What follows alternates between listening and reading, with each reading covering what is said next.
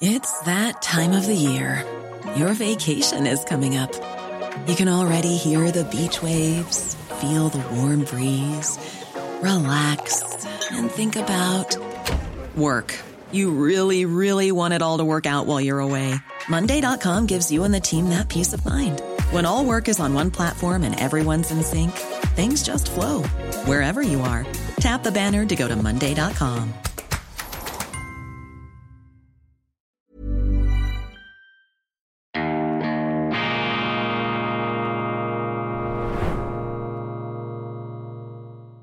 Grüezi miteinander. Ganz herzlich willkommen und einen wunderschönen guten Tag, meine sehr verehrten Damen und Herren, liebe Freunde.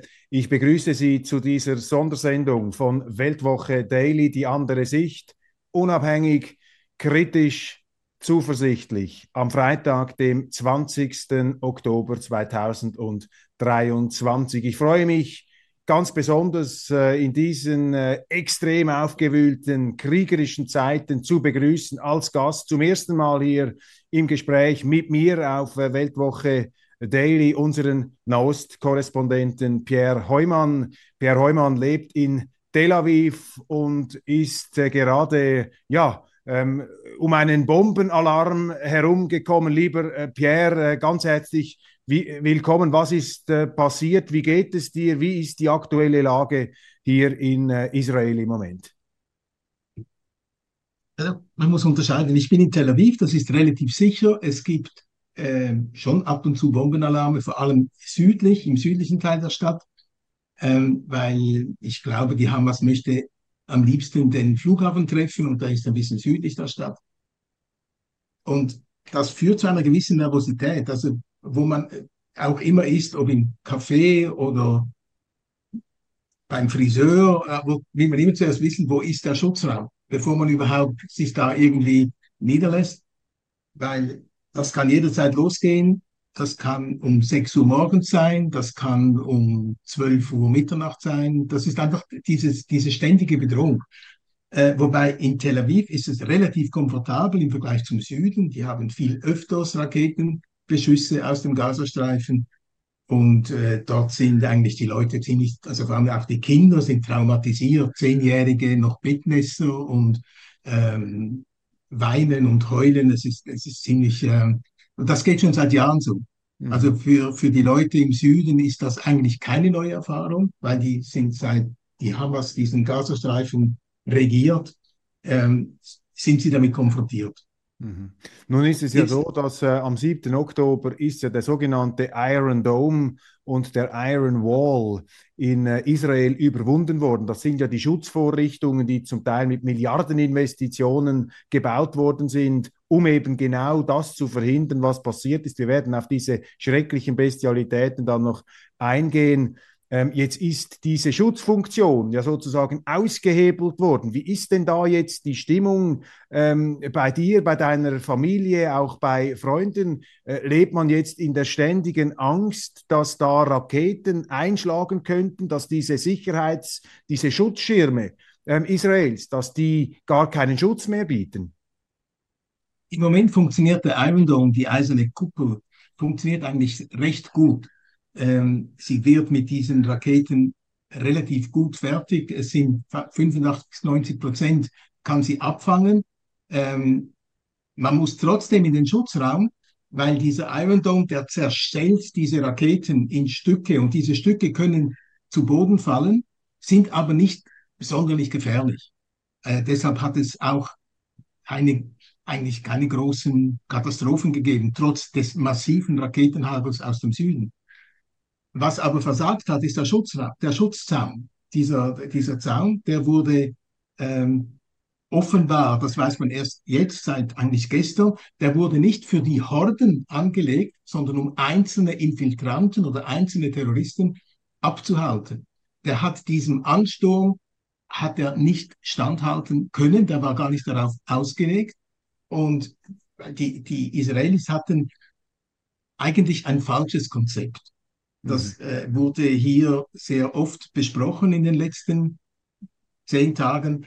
Sie haben gedacht, dass die Hamas vernünftig ist und rational denkt und dass es der Hamas eigentlich darum geht, dass es der Bevölkerung gut geht.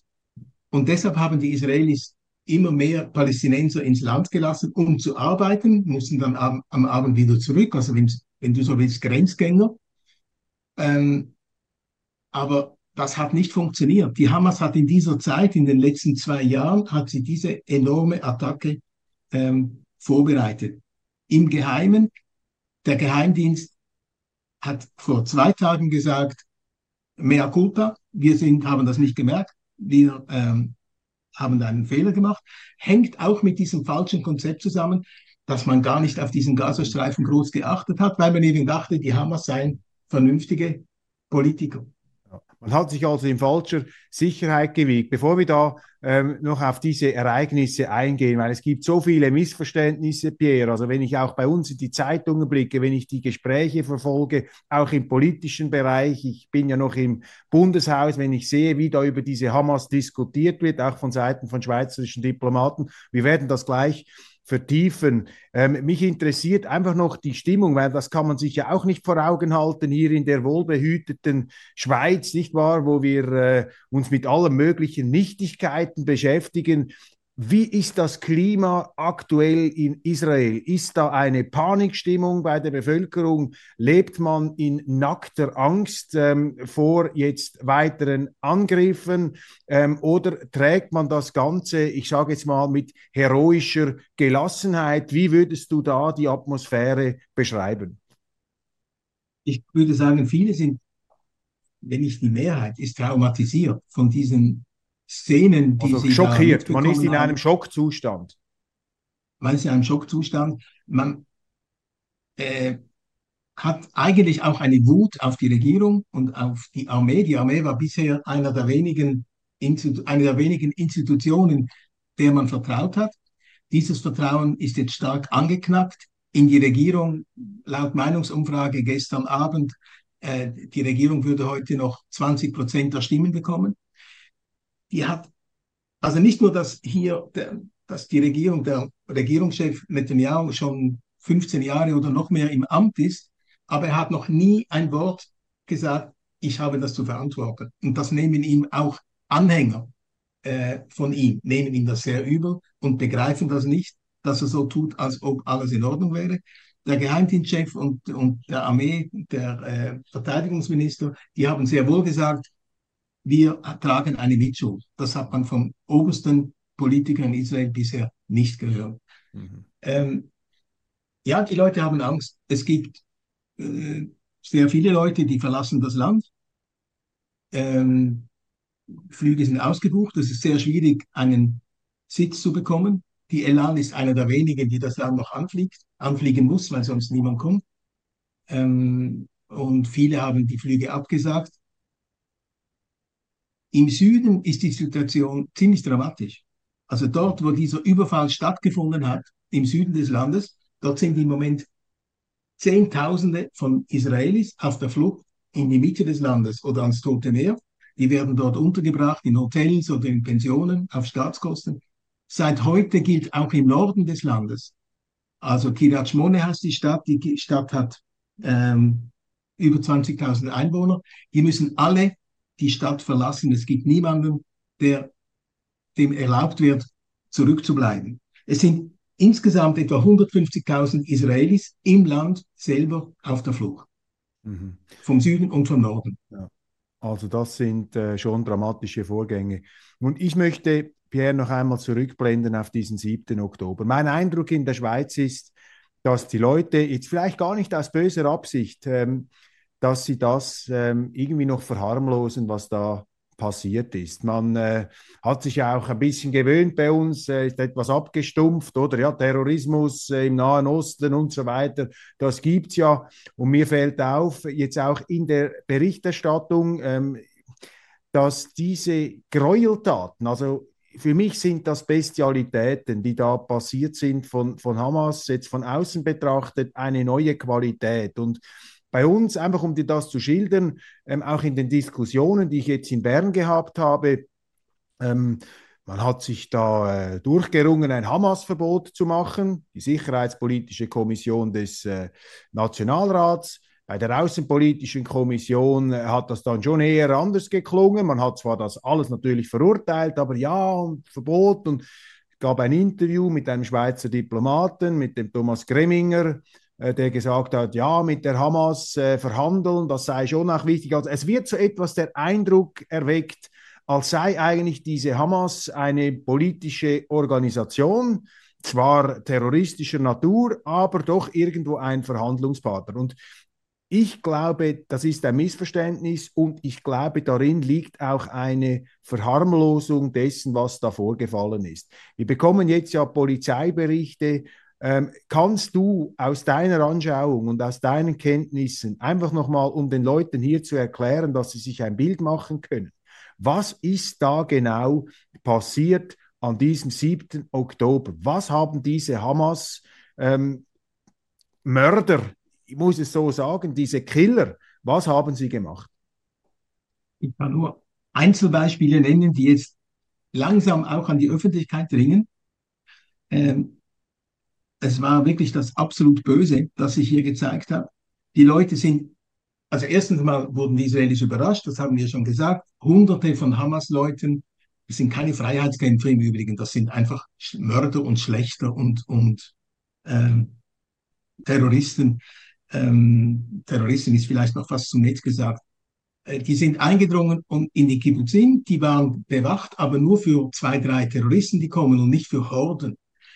Ähm, ich habe mit Leuten gesprochen, die mir erzählt haben, also da kamen zwei, drei Terroristen in unser Haus, sind eingedrungen und die, die, die Familie war im Schutzraum. Der ist, von, der ist zu, so zugemacht, zugeschlossen, dass, sie nicht, dass er nicht geöffnet werden kann. Dann haben die Terroristen haben einen Nachbarjungen geholt, einen 16-Jährigen, und der soll ihnen auf Hebräisch gesagt haben, ähm, öffnet die Tür, es ist alles in Ordnung. Dann haben sie die Tür geöffnet und dann war es eben nicht mehr in Ordnung. Sie mussten sich auf den Boden setzen. Die hatten eine zwei, ein zweijähriges Mädchen und ein halbjähriges Baby. Die mussten alle am Boden sitzen mit äh, Waffen auf sie gerichtet. Und äh, dann kam noch eine Nachbarsfamilie, dasselbe Prozedere auch in dieser Küche am Boden sitzen. Und dann wurden zwei Männer äh, abgeführt. Zuvor wurden noch Frauen vergewaltigt.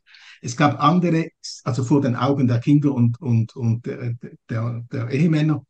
Ähm, es gab auch Szenen, wo, das hat man nachher festgestellt, die, die Gerichtsmediziner, dass man den Leuten die Augen ausgestochen hat, dass man Kinder vor den Augen der Eltern erschossen hat, dass man sie gefoltert hat, gedemütigt hat. Und es ist, es ist unbegreiflich. Also äh, auch gestandene Leute, die schon sehr viel Gewalt gesehen haben und, und Folgen der Gewalt, die haben zum Teil am vorlaufender Kamera, mussten die schluck, weinen, nicht schluchzen, aber man hat einfach gemerkt, die sind emotional sehr stark betroffen. Ja, und etwa 200, also es wurden über 1000 ermordet und zum Teil weiß man noch nicht mal, wo die Leichen sind. Ähm, es fand ja am selben Tag, fand in der Nähe, ganz nah an der Grenze, fand ein, ein Musikfestival statt. Und dort waren Hunderte von, von jungen, meistens jungen Leute, die, das war wie eine, eine Menschenjagd. Die sind dann geflüchtet, geflohen, versuchten zu entkommen und dann wurde auf sie geschossen. Also es war wirklich so wie eine, eine Hetzjagd auf die Leute. Äh, insgesamt sind über 1000 Leute umgekommen. Viele Leichen hat man noch nicht gefunden. Man weiß einfach, die sind nicht mehr da.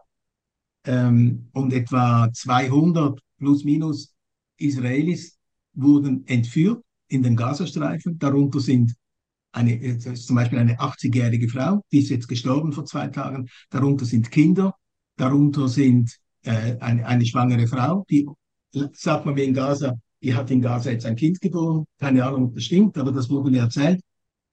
Ähm, es, es war wirklich bestialisch und möchte einfach sagen, das hat mit Freiheitskampf nichts mehr zu tun. Das sind nicht irgendwie Aktivisten, wie man oft schreibt, oder eben Freiheitskämpfer. Ähm, das ist schon deshalb irrsinnig und, und falsch, weil die Hamas regiert den Gazastreifen seit acht, sieben oder acht Jahren selbstständig, autonom. das hätte ein Singapur werden können, ein florierendes Gebiet, aber die Hamas hat statt der Bevölkerung das zu ermöglichen, hat sie sich auf die Rüstungsindustrie verlagert. Mhm. Du hast, äh, du verfolgst diesen äh, Nahostkonflikt äh, seit vielen Jahren. Ich meine, du bist ein langjähriger, jahrzehntelanger Weltwoche-Autor. Ich kann mich noch erinnern, als Student, als ich noch selber gar nicht richtig journalistisch tätig war, hast du vermutlich auch noch als junger äh, Journalist, äh, hast du berichtet aus diesen Gebieten. Du kennst das, du kennst die Geschichte von Israel, du kennst die Geschichte des Nahen Ostens. Ist das, was wir erlebt haben am 7. Oktober, ist das eine neue ähm, Qualität in Anführungszeichen, eine neue Dimension des Terrors äh, ist das äh, für einen, ich sage jetzt mal, mit allen Wassern gewaschenen und auch äh, ja, mit, mit, vielen Fürchterlichkeiten schon konfrontierten Journalisten eine ganz neue Dimension gewesen, was du da äh, gehört hast. Vollkommen. Das hat es meines Wissens noch nie gegeben, sicher nicht in dieser Masse. Äh, es hat vielleicht mal vereinzelt Übergriffe gegeben, die man äh, als übermäßige Gewalt taxieren kann. Aber in dieser Masse ist das noch nie vorgekommen. Ja. Und es hat eben auch politischen Einfluss. Also es ist nicht nur eine menschliche Tragödie, sondern auf beiden Seiten, also die Israelis müssen, können gar nicht anders, müssen zurückschlagen. Und das fordert natürlich enorme Opfer äh, auf, der, auf der palästinensischen Seite, also im, im Gazastreifen. Ähm, aber das verhärtet den ganzen Konflikt und macht ihn eigentlich noch unlösbarer, als er bisher war, weil sich die Palästinenser auch in der Westbank jetzt immer mehr mit den Palästinensern im Gazastreifen solidarisieren.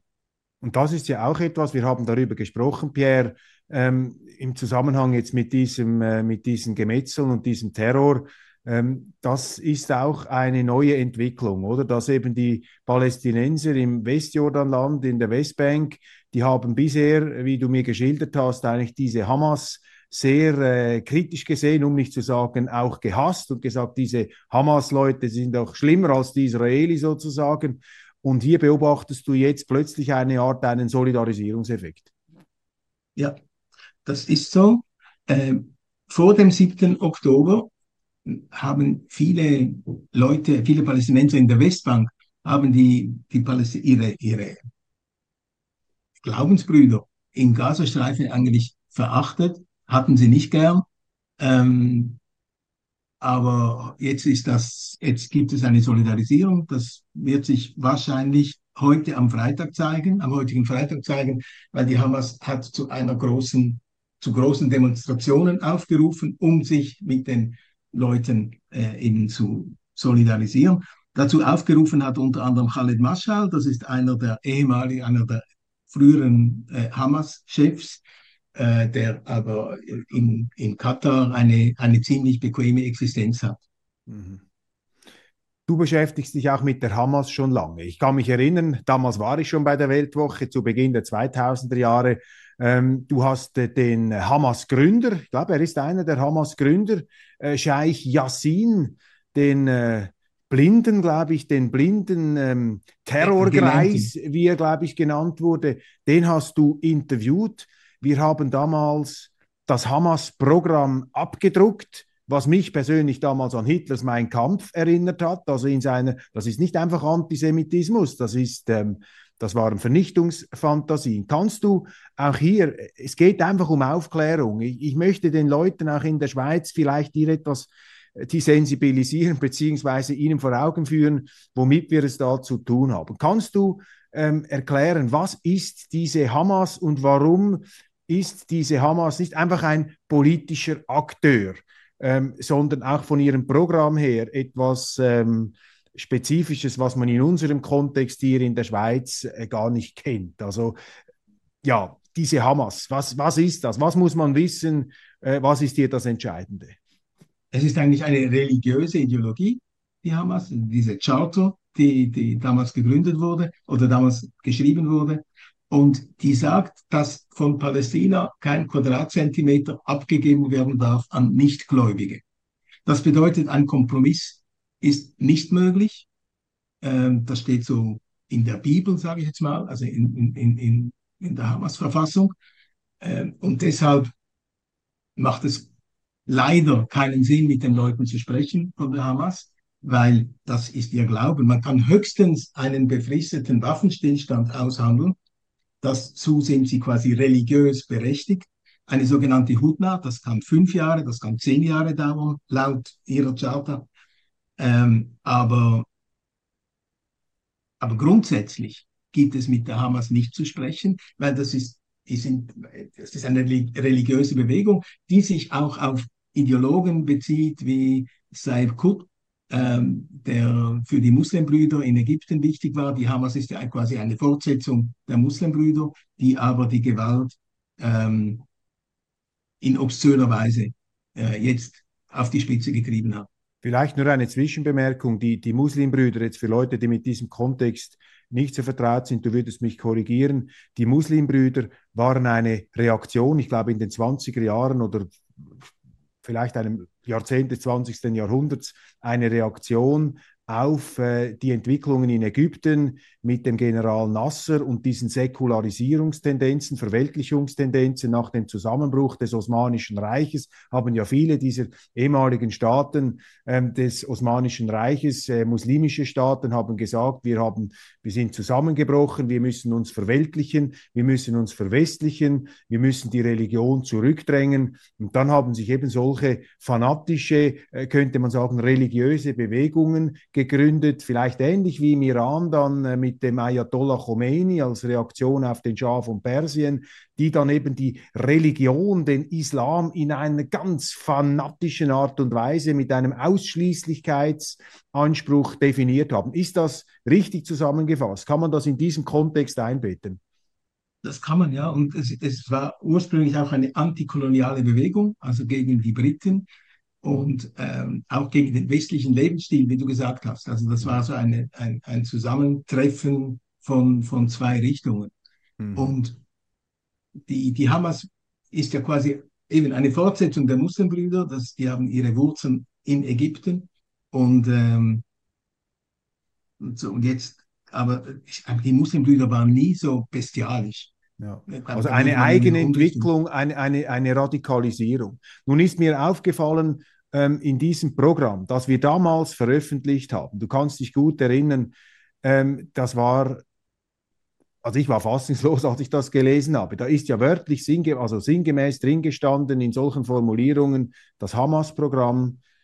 Man muss jeden Juden umbringen, wo er auch immer ist. Versteckt er sich hinter einem Baum, versteckt er sich hinter einem Stein, also mit einer fast schon bildhaften Sprache für mich an eben Hitlers Mein Kampf erinnernd. Ist das ähm, das Programm auch nach wie vor der, der Hamas.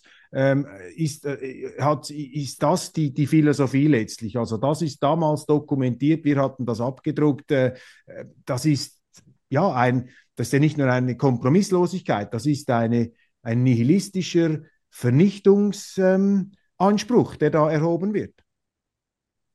Die, diese Verfassung, diese Charter, die wurde in weiß nicht, vor 10, 15 Jahren wurde die ein bisschen abgeschwächt, ein bisschen moderater verfasst, damit sie im Westen nicht so schlecht wegkommt.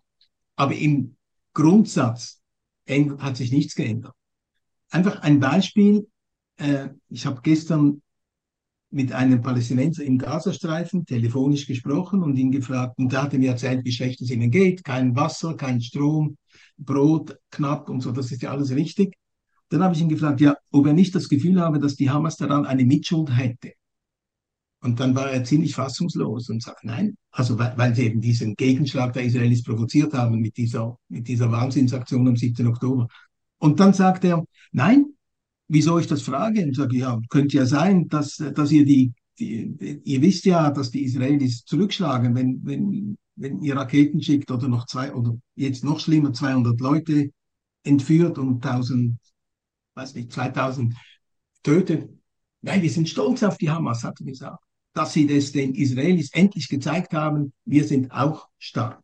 Mhm. Und ich glaube, das ist auch ein Problem für den Westen, für Europa, vielleicht für Amerika, weil wenn die Israelis dieser Horde nicht standhalten kann, und die Israelis haben immer noch eine gute Armee, trotz allen Fehlern, die sind mehr politisch bedingt, frage ich mich, wie wollen das dann andere Länder handhaben, wenn so eine Horde auf sie zukommt? Mhm. Und äh, deshalb glaube ich, ist das auch für Europa von Relevanz, um zu also quasi von Relevanz, was hier geschieht, um zu lernen, was geschehen kann und was man vielleicht dagegen tun könnte. Wenn man dem nicht Einhalt gebietet. Ähm, ja, diese, ähm, diese Situation, da wird viel natürlich auch bei uns diskutiert und es gibt das Argument im Westen, auch in unseren Zeitungen, äh, auch im, im, öffentlichen Raum, in den sozialen Medien, ähm, da wird gesagt, ja, diese Hamas, äh, zwar alles zu verurteilen, ganz schlimm, aber, aber man muss sehen, das ist natürlich auch eine Reaktion auf die Art und Weise, wie Israel die Palästinenser behandelt. Und da sind ganz viele Fehler gemacht worden und äh, die Israeli haben eben äh, dieses Monster da auch äh, mit aufgebaut, beziehungsweise die Hamas ist sozusagen der personifizierte Hass der Palästinenser und dieser Hass hat eine rationale Wurzel und das ist die Unterdrückungspolitik der Israeli. Und es gibt viele Leute, die sagen, ja, man muss hier Israel kritisieren oder weil sie eben äh, das da übertrieben haben gegenüber den Palästinensern und so weiter und so weiter. Du kennst dieses Argument. Ähm, was sagst du dazu? Was äh, sagst du Leuten, die so argumentieren? Die Israelis sind sicher keine Sonntagsschüler im Umgang mit den Palästinensern, auch auf der Westbank. Aber auch die Palästinenser sind keine Sonntagsschüler. Also hier stehen sich eigentlich zwei Leute gegenüber oder zwei Völker gegenüber, äh, die sich gefunden haben. Mhm. Aber was am 7. Oktober geschah, hat mit Freiheitskampf oder mit mh, hm, schlechter Behandlung schlicht nichts zu tun. Also, weil das war wirklich das Urböse, das da ausgebrochen ist. Und ich kann mich, wenn, wenn, wenn das quasi ein Freiheitskampf wäre, dann könnte man sagen, okay, vielleicht ein bisschen wild geführt ähm, und vielleicht ein bisschen übertrieben, aber die Gaza, die, sozusagen die, die Hamas im Gazastreifen kontrolliert diesen Streifen ja selbstständig. Da, die Israelis haben sogar die Grenzen geöffnet am Anfang, als die Hamas hier äh, nachdem die Hamas die Fatah, die, die anderen, die Säkularen, herausgeworfen hat in einem Bürgerkrieg. Ähm, aber sie haben das nicht genutzt. Ich, wie, wie, schon, wie ich schon gesagt habe, sie haben statt, äh, statt das Land zum Blühen oder statt den, ja, das Land zum Blühen zu bringen, haben sie es eigentlich ins Verderben gezogen, indem sie Raketen auf Israel geschossen haben. Und die Israelis haben darauf reagiert. Ich glaube, das würde jeder so machen, äh, indem sie die Grenzen abgeriegelt haben, weil das sind offenbar keine Freunde oder keine freundlichen Nachbarn. Und das hat vielleicht zu einer Extremisierung der Hamas geführt, aber sie haben das provoziert. Es ist der Hamas nichts lieber, als wenn sie Leichen ihrer Bürger vorzeigen können, weil das im Westen eben entsprechend anti-israelisch wirkt. Auch jetzt die Hamas-Leute sind im Untergrund, sind Feiglinge, denen eigentlich bisher mit Ausnahme von gezielten Tötungen von einigen, aber die, die große Masse ist im Untergrund. Dieser pa Palästinenser in Gaza, von dem ich soeben gesprochen habe, der sagt, wir sind absolut allein. Wir haben keine, wir sehen keine Verwaltung, keine Politiker, die sind alle weg. Und äh, wie gesagt, das sind brutale Feiglinge, ähm, die ja. Ihr eigenes und Volk eigentlich auch als, als Schutzschild benutzen, als, äh, ja. als Instrument äh, im als Krieg. menschliche Schutzschildung. Ja. ja. Das ist das ein ist zweites so, Argument, wo ich dich darauf ansprechen äh, wollte. Ich habe das in einer Daily-Sendung auch schon diskutiert. Es gibt auch Stimmen bei uns, die sagen, ja, jetzt muss Israel natürlich aufpassen, man muss da maßvoll ähm, zurückschlagen. Äh, die Israeli dürfen jetzt da auch nicht äh, zivile Opfer ähm, produzieren. Äh, das ist, äh, sei dann ganz verwerflich und das seien dann auch völkerrechtswidrige ähm, Angriffe und so weiter. Ich habe das Argument gebracht heute Morgen im Daily. Ich habe gesagt, jede Rakete der Hamas ist im Grunde ein Kriegsverbrechen, weil die Hamas äh, ganz gezielt in Wohngebiete in Israel äh, diese beschießt. Und die israelische Armee ist ja nicht in den Wohngebieten drin. Also das sind äh, willentlich ausgewählte zivile Ziele. Und als solche ist im Grunde jede Hamas-Rakete ein Kriegsverbrechen.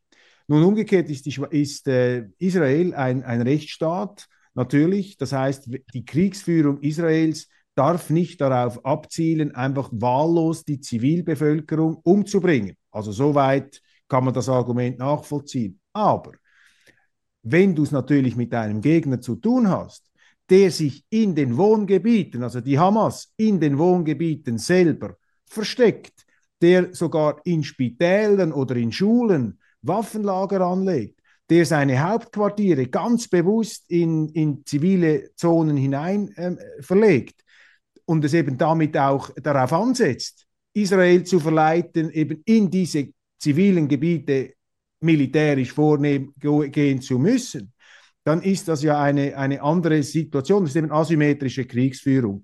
Wie geht Israel mit diesem Dilemma um? Wie ist ja den Politikern auch bewusst. Ich meine, wenn man da ein Gemetzel anrichtet in der Zivilbevölkerung, dann wird das natürlich auf der, auf der Welt entsprechend dann auch interpretiert und dass solche Differenzierungen werden dann nicht wahrgenommen. Wie geht Israel mit diesem Dilemma der asymmetrischen Kriegsführung und dieser jetzt äh, Many of us have those stubborn pounds that seem impossible to lose, no matter how good we eat or how hard we work out. My solution is PlushCare. PlushCare is a leading telehealth provider with doctors who are there for you day and night to partner with you in your weight loss journey. They can prescribe FDA-approved weight loss medications like Wagovi and Zepbound for those who qualify. Plus, they accept most insurance plans. To get started, visit plushcare.com slash weight loss. That's plushcare.com slash weight loss. Quality sleep is essential. That's why the Sleep Number Smart Bed is designed for your ever-evolving sleep needs. Need a bed that's firmer or softer on either side? Helps you sleep at a comfortable temperature? Sleep Number Smart Beds let you individualize your comfort so you sleep better together. JD Power ranks Sleep Number number 1 in customer satisfaction with mattresses purchased in-store. And now, save 50% on the Sleep Number limited edition Smart Bed for a limited time. For JD Power 2023 award information, visit jdpower.com/awards. Only at a Sleep Number store or sleepnumber.com. Das ist ein Problem. Israelis versuchen das auf zwei Arten. Äh, sie versuchen das auf zwei Arten zu mildern. Erstens, bevor sie ein Haus zum Einstürzen bringen, weil sie dort eine Hamas-Zentrale vermuten, in eine Hamas-Zentrale, in der Zivilisten leben, wo es wo, sind Wohn Wohnhäuser, ähm, klopfen sie quasi mit dem Helikopter oben aufs Dach, was die Palästinenser wissen, und dann wissen die Palästinenser, jetzt müssen wir vielleicht gehen, sonst äh, stürzt unser Haus zusammen. Äh, die Israelis werfen Flugblätter ab über dem Norden des Gazastreifens mit der Aufforderung, verlässt euer, euer Gebiet in Richtung Süden, wir greifen demnächst an. Und sie erhalten Es gibt solche Vorwarnungen, man, man versucht im Rahmen... Es gibt Vorwarnungen. Mhm. Äh, es gibt auch Telefonanrufe an die einzelnen Leute, äh, ihr geht besser weg, jetzt Richtung Süden. Was die Hamas tut, sie sagt, Geht nicht. Geht nicht. Das ist psychologische Kriegsführung. Die Israelis werden das nicht tun. Damit wollen sie eben diese Bilder, von denen wir gesprochen haben, wollen sie quasi vergrößern, damit es einen möglichst großen Aufschrei gibt in der, im, im Rest der Welt, im Westen und auch in der arabischen Welt vor allem.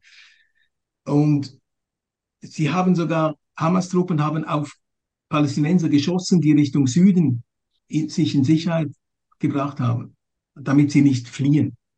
Also das ist wirklich, äh, auch gegenüber der eigenen Bevölkerung sind sie ähm, äußerst brutal. Wir haben gesehen, eben diese, diese Eskalation und diese Schuldzuweisungen, das geht dann sehr schnell. Wir haben jetzt äh, diese Berichterstattung gehabt über das äh, Spital im äh, Norden des äh, Gazastreifens, glaube ich, ist das äh, gelegen, dieses Spital, das da in, in äh, Mitleidenschaft gezogen wurde. Es ist äh, eine Explosion hat da stattgefunden, ich glaube auf einem Parkplatz im Spital. Es hat auch Hunderte von Toten gegeben, eine große Diskussion, sehr äh, schnelle Schuldzuweisungen an Israel.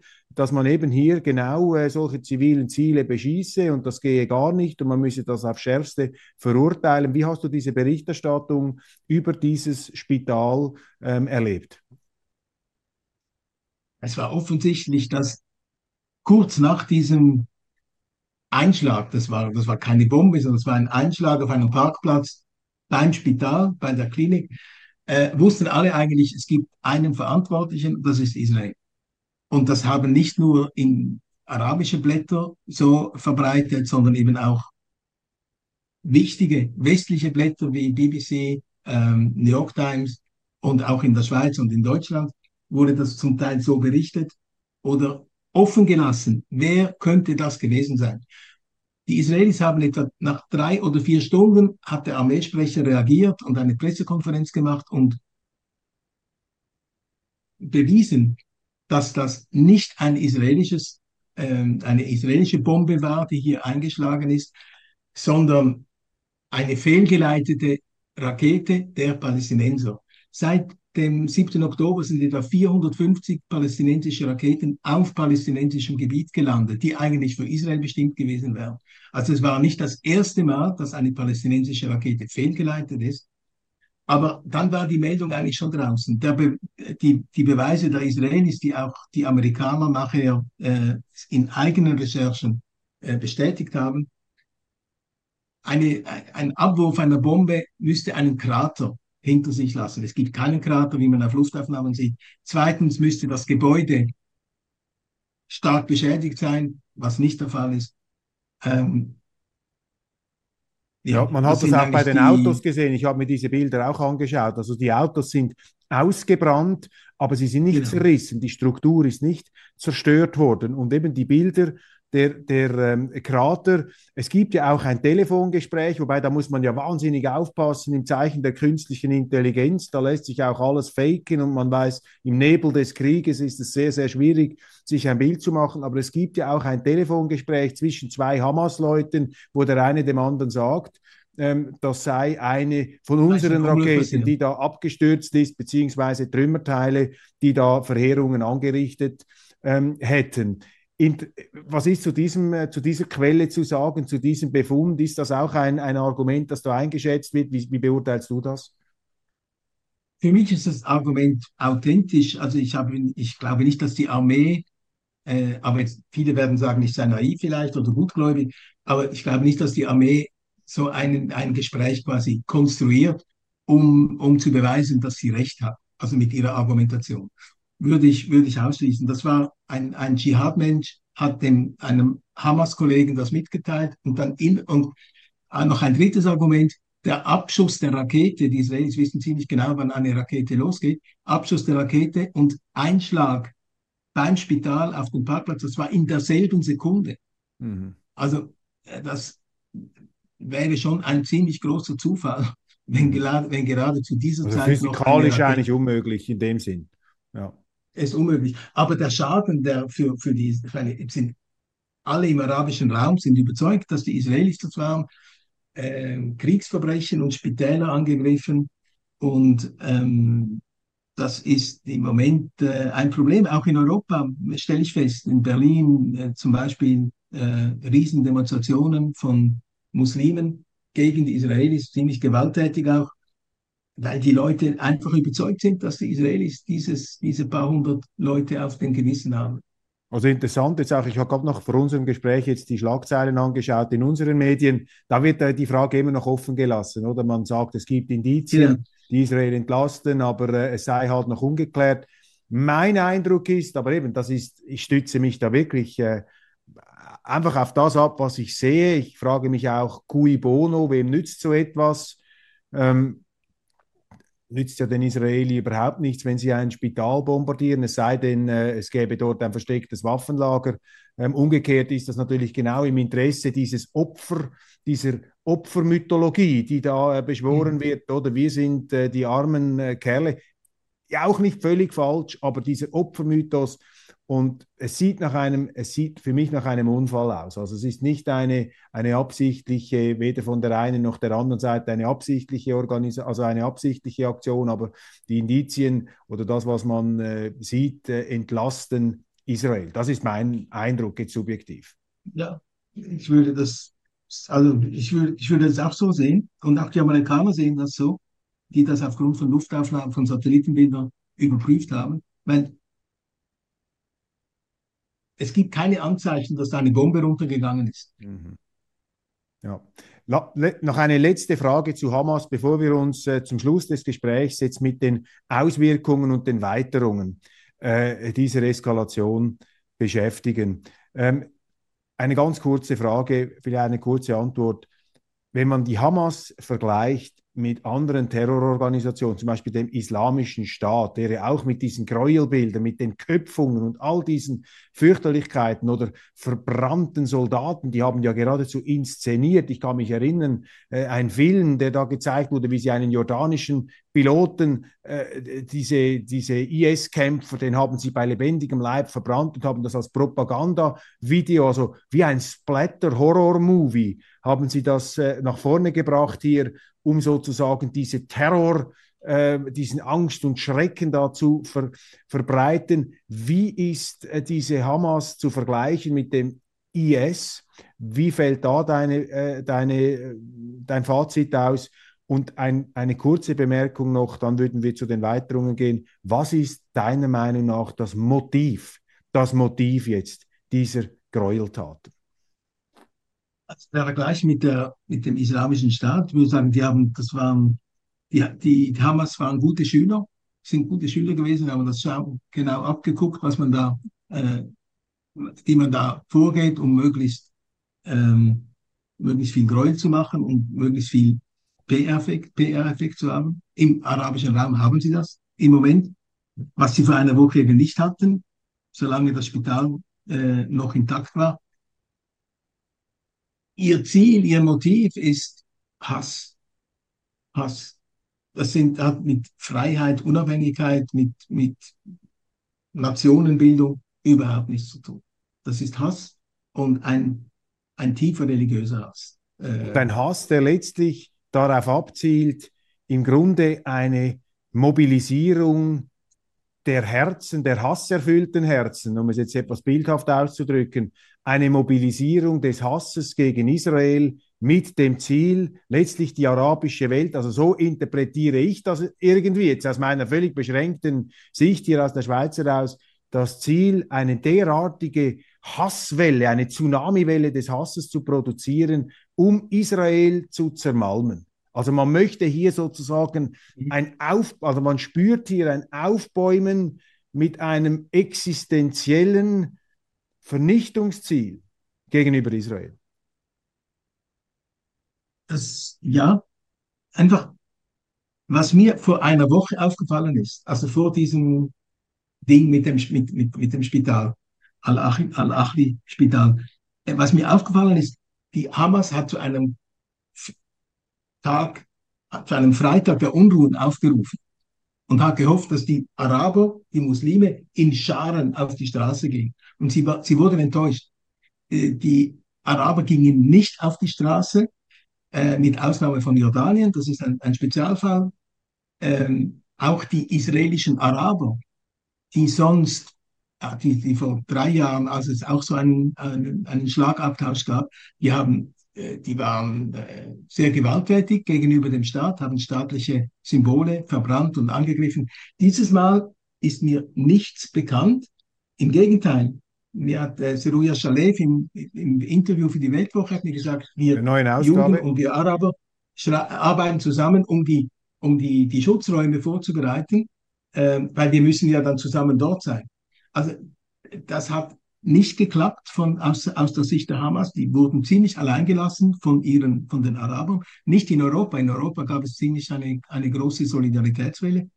Nach diesem Spital ist das anders. Also ich bin sehr gespannt, wie das heute ablaufen wird, ob die Hamas immer noch von den Muslimen im arabischen Raum, ob die immer noch ähm, isoliert ist oder nicht. Frage, schauen wir jetzt etwas in die Zukunft zum Schluss, ähm, Pierre.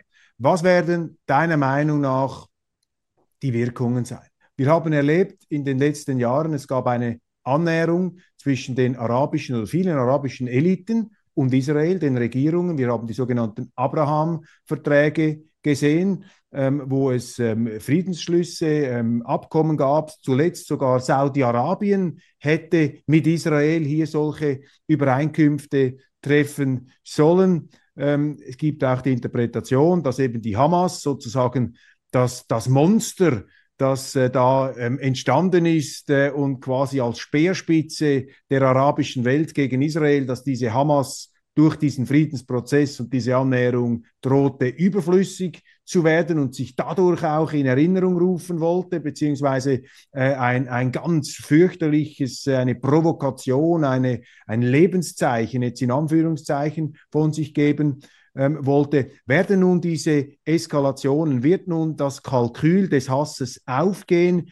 Wird es dieser Hamas gelingen, diese Annäherungsprozesse ähm, zum Entgleisen zu bringen? Stehen wir vor einer neuen Eskalation ähm, des Nahostkonflikts zwischen der arabischen Zivilisation, wenn man so will, und der jüdischen Zivilisation und haben wir sogar die Gefahr eines dritten Weltkriegs? Also das sind die Fragen, die mir äh, im Moment durch den Kopf gehen, wenn eben dann noch der Iran sich einmischt, wenn die Hisbollah äh, angreift, äh, aus dem Libanon kommend und so weiter.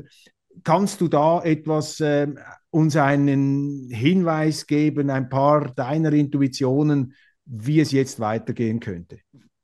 Also diese Abraham-Vereinbarungen zwischen Israel und den Golfstaaten und Marokko und auch dem Sudan, äh, die kühlen sich jetzt vielleicht etwas ab. Das ist möglich, die, die Beziehungen, aber ich glaube, die, die wirtschaftlichen Interessen auf beiden Seiten, oder vor allem auf arabischer Seite jetzt, also bei, bei den Golfstaaten, die sind zu stark, als dass sie ähm, sich da sich das sich davon verabschieden möchten.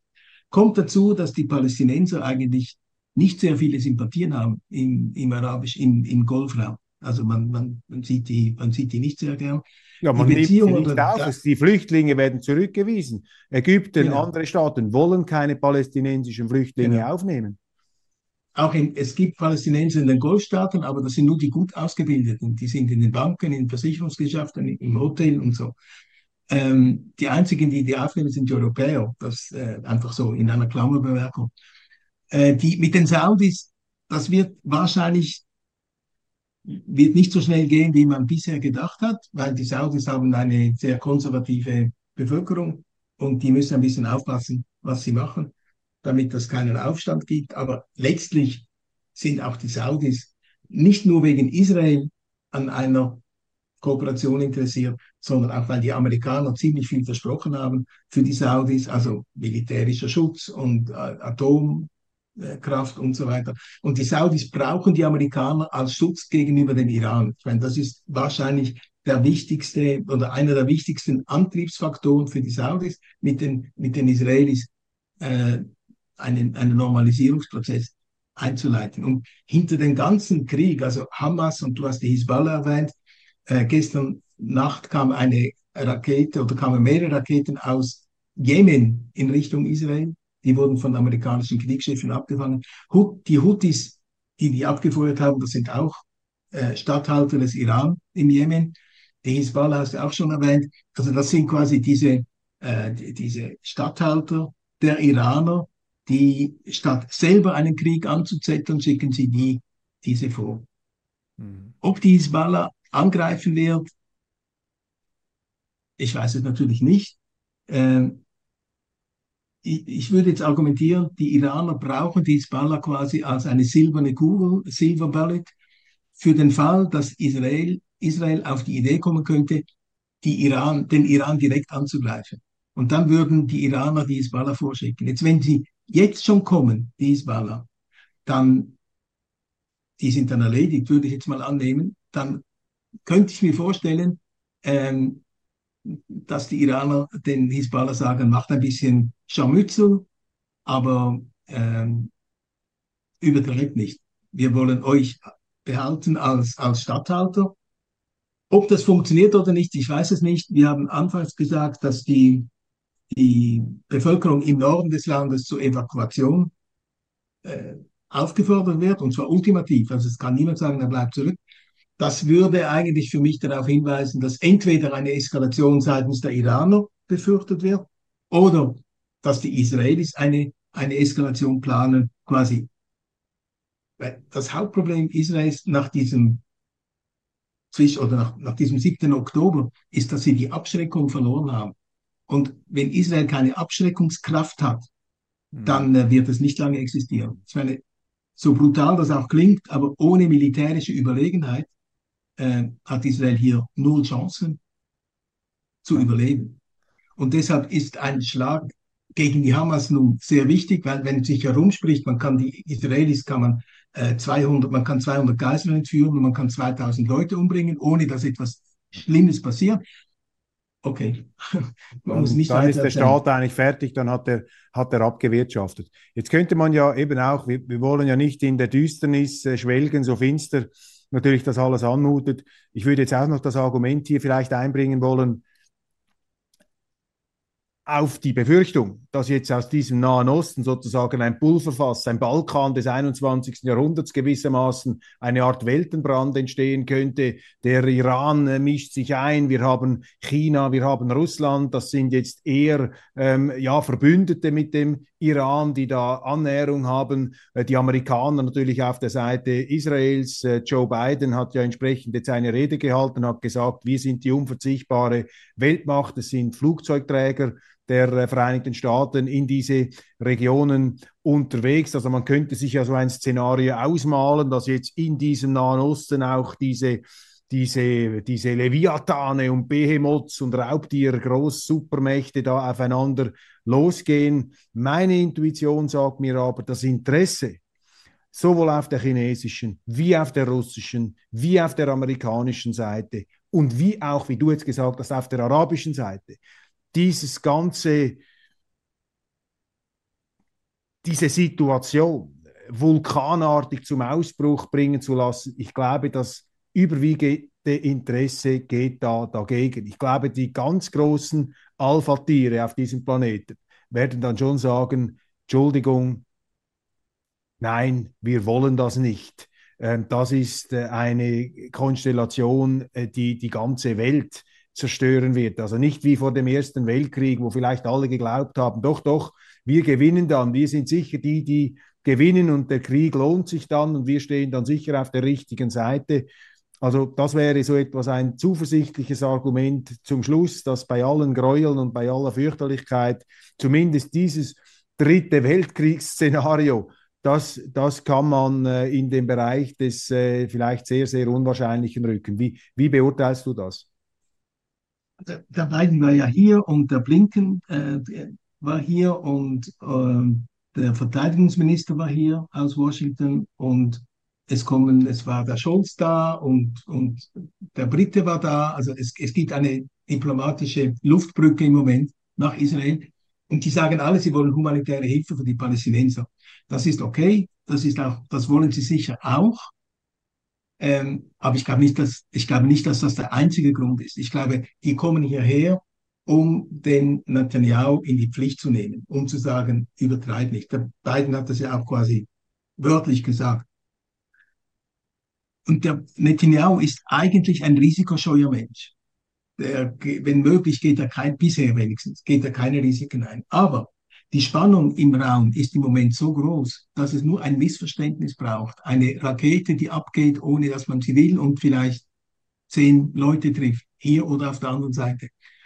Die Spannung ist so groß, dass sich daraus im Nu, ohne dass das eigentlich irgendjemand will, außer der Hamas im Moment, dass sich daraus wirklich ein, ein größerer Krieg äh, entwickeln könnte. Ja.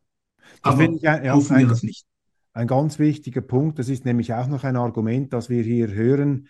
Ähm, man vergleicht dann immer äh, gerne mit dem Yom Kippur-Krieg 1973 und sagt, ja, äh, damals war ja die Existenz von Israel wirklich akut bedroht, weil die Armeen von Syrien und von Ägypten äh, quasi angegriffen haben. Und da sei ja die Hamas keine existenzielle äh, Bedrohung. Ich halte das für eine, eine Verharmlosung. Ich glaube, man unterschätzt damit eben genau das, was du jetzt sagst, diese Eigenlogik des Hasses, diese ähm, sozusagen diese Zwangsläufigkeit, die auch absurde Zwangsläufigkeit die entstehen kann, wenn eben eine Situation eskaliert, wenn die Emotionen dermaßen hochgekocht werden, wenn solche Gräueltaten passieren, dann zurückgeschlagen wird im asymmetrischen Bereich, die Missverständnisse, die gewollten Missverständnisse, die Opfermythen der arabischen Welt, äh, wo sich alle plötzlich identifizieren und sagen, jawohl, jetzt kommen die Robin Hoods der Hamas und man wirft alles in einen Topf und plötzlich gehen die Iraner auch rein, in der Hoffnung, dass vielleicht das Ganze,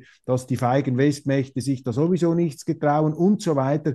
Also eben ähm, die existenzielle Gefahr für Israel scheint mir durchaus gegeben zu sein heute, auch wenn man die Hamas nicht vergleichen kann mit ähm, der syrischen und der ägyptischen Armee damals. Wie beurteilst du das? Ist Israel existenziell bedroht im Moment?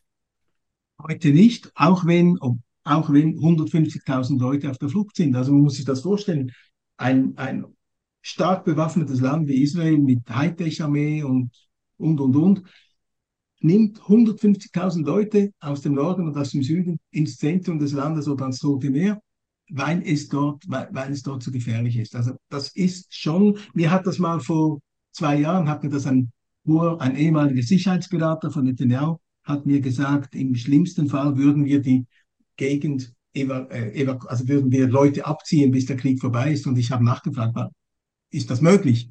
Also ich habe mir das nicht vorstellen können. Also doch, wir haben Pläne in der Schublade, wir können die einfach rausziehen. Und das passiert jetzt.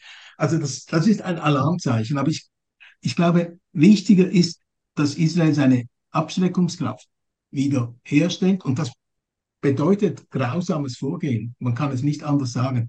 Wenn das und das sind nicht Vergeltungsschläge, wie das oft genannt wird, ja.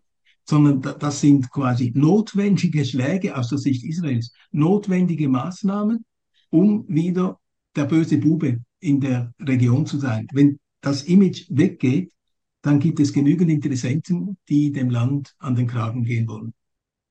Das Wall Street Journal hat in einem Kommentar, in einem Leitartikel geschrieben, dass die Leute, die den Israeli jetzt äh, aufnötigen wollen, ja keine zivilen Toten zu machen, also nicht das Ziel, möglichst viele zivile Tote zu machen. Wenn man sagt, ihr dürft gar keine machen, dann würde man damit den Israeli das Recht auf Selbstverteidigung absprechen, weil eben der Feind, der Gegner, ja genau die eigene Zivilbevölkerung als Schutz benutzt. Also hier glaube ich, das ist auch ein wichtiges Argument, das du jetzt gebracht hast, dass die Leute ähm, auch von hier in, in Europa, die das, die das, die das äh, vielleicht nicht so gut kennen, natürlich wie du, äh, dass sie sich auch hineinversetzen können in diese fürchterliche Kriegslogik eines asymmetrischen Kriegs und dass man eben nicht Hamas und Israel wie zwei quasi gleichrangige Gegner, die jetzt halt Krieg führen gegeneinander, betrachten kann. Das ist eben nicht explizit meines Erachtens nicht der Fall und auch aufgrund deiner Einschätzung, also so habe ich dich verstanden, äh, diesen, diesen Fehler darf man nicht machen.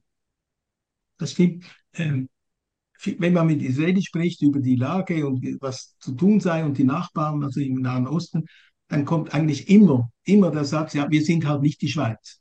Oder? Und, und wir haben, wobei, vielleicht hat das vor 60, 70, 80 Jahren war das nicht, der Vergleich nicht richtig gewesen. Aber heute sind sie alle überzeugt, wenn wir Nachbarn wie die Schweiz hätten, dann äh, könnten wir die Armee abschaffen. Ein bisschen übertrieben gesagt. Aber eben, das ist nicht so. Pierre, meine letzte Frage, die unmöglichste Frage aller Fragen, die schwierigste aller Fragen. Ähm, die hast du dir vermutlich auch schon millionenfach gestellt und jetzt vielleicht in verschärftem Maße. Was muss passieren, damit Frieden einkehrt? Was wäre jetzt Damit das Wichtigste? Frieden, danke. Ja, was heißt Frieden? Ähm, heißt das einfach Waffenruhe oder heißt das ähm, eine Nahostunion, wo alle schön zusammenarbeiten? Ja, was wäre was deine Vision? Was ist sozusagen die Summe deiner Überlegungen okay. unter Berücksichtigung jetzt dieser jüngsten Fürchterlichkeiten? Was würdest du sagen, wäre jetzt dein ja, nennen wir es doch dein Wunschtraum. Was müsste passieren, damit das Gute, das Gute wieder regiert? Ich bin da sehr pessimistisch, obwohl ich ein optimistischer Mensch bin. Aber ich sehe einfach, wie die Leute denken. Wenn mir einer im Gazastreifen, den ich erwähnt habe, wenn der sagt, wir sind stolz auf diese Hamas, dass sie es den Israelis gezeigt haben, dann muss ich sagen, okay, dann soll er stolz sein. Aber, aber mit dem kann man keinen Frieden machen und man kann keinen Dialog führen. Deshalb bin ich sehr pessimistisch und auch die Bevölkerung hier, also der muss man im Moment nicht kommen. Wir müssen einen Frieden machen mit der Hamas, weil die kochen verwund wegen den, diesen Dingen, die ich anfangs gesagt habe. Und das wird im Moment bis auf weiteres sehe ich da eigentlich nichts. Also die, das Szenario vielleicht, um hier noch einen allerletzten Punkt zu setzen, die Hamas vernichten und dann mit den Palästinensern einen Frieden finden, ist das reine Illusion. Hat jetzt quasi diese Gewalt, auch diese Solidarisierungseffekte, hat das nun eine ganz neue Qualität gebracht, dass man eben auch hier nicht mehr die Palästinenser und die Hamas so eindeutig voneinander trennen kann. Das israelische Militär hat den Auftrag, die Hamas zu vernichten. Und das kann monatelang gehen. Hm. Ich glaube nicht, dass die Israelis die Kraft haben, monatelang 350.000 350 Leute unter Waffen zu haben. Das ist äh, bei einer Bevölkerung von 9 Millionen ist das nicht wenig. Und ich glaube auch nicht, dass Israel das diplomatische, den diplomatischen Gutwill bekommt, um das während Monaten zu machen mit den Bildern, die dann ins Ausland kommen. Äh, deshalb glaube ich nicht, dass das Ziel, der, dass, ich, dass der Armee gegeben wurde, die Hamas zu zerstören, scheint mir reichlich unrealistisch zu sein, angesichts eben der Bilder und der, des diplomatischen Drucks, der dann kommen wird, das schon angefangen hat. Ich meine, der Biden hat das ziemlich, ziemlich deutlich gesagt, übertreibt nicht. Hm. Ja, das sind äh, ja doch jetzt düstere Ausblicke. Hoffen wir, dass irgendetwas passiert, was äh, vielleicht äh, dem Ganzen eine neue vielleicht ungeahnte Dynamik äh, gibt. Ich danke dir sehr, sehr herzlich. Ja, wünsche dir natürlich alles Gute da weiterhin. Wirst du übrigens in Israel bleiben oder hast du dir sicher auch schon überlegt, in die Schweiz äh, zurückzukommen? Was ist da der Stand äh, der Dinge? Bleibst ja, ist du? immer wieder ein Thema, ist immer wieder ein Thema, aber ich habe immer noch das Vertrauen, ich bin eben Optimist im, im Prinzip, dass es schon gut gehen wird. Aber mal sehen. Ich hoffe, ich täusche mich nicht. Alles Gute und vielen, vielen Dank für deine Arbeit. Sehr wichtig Danke. im Moment hier, äh, hier mit äh, klaren, äh, mit klar und ich spüre es auch. Du bist bei aller Aufgewühltheit, das muss ja auch dich mitreißen, strahlst du eine unglaubliche, ja, ich sage jetzt einmal professionelle Kühlköpfigkeit aus, um, um dieses merkwürdige Wort zu, zu verwenden. Also ähm, vielen Dank und alles Gute. Danke. Schönes Wochenende. Gleichfalls.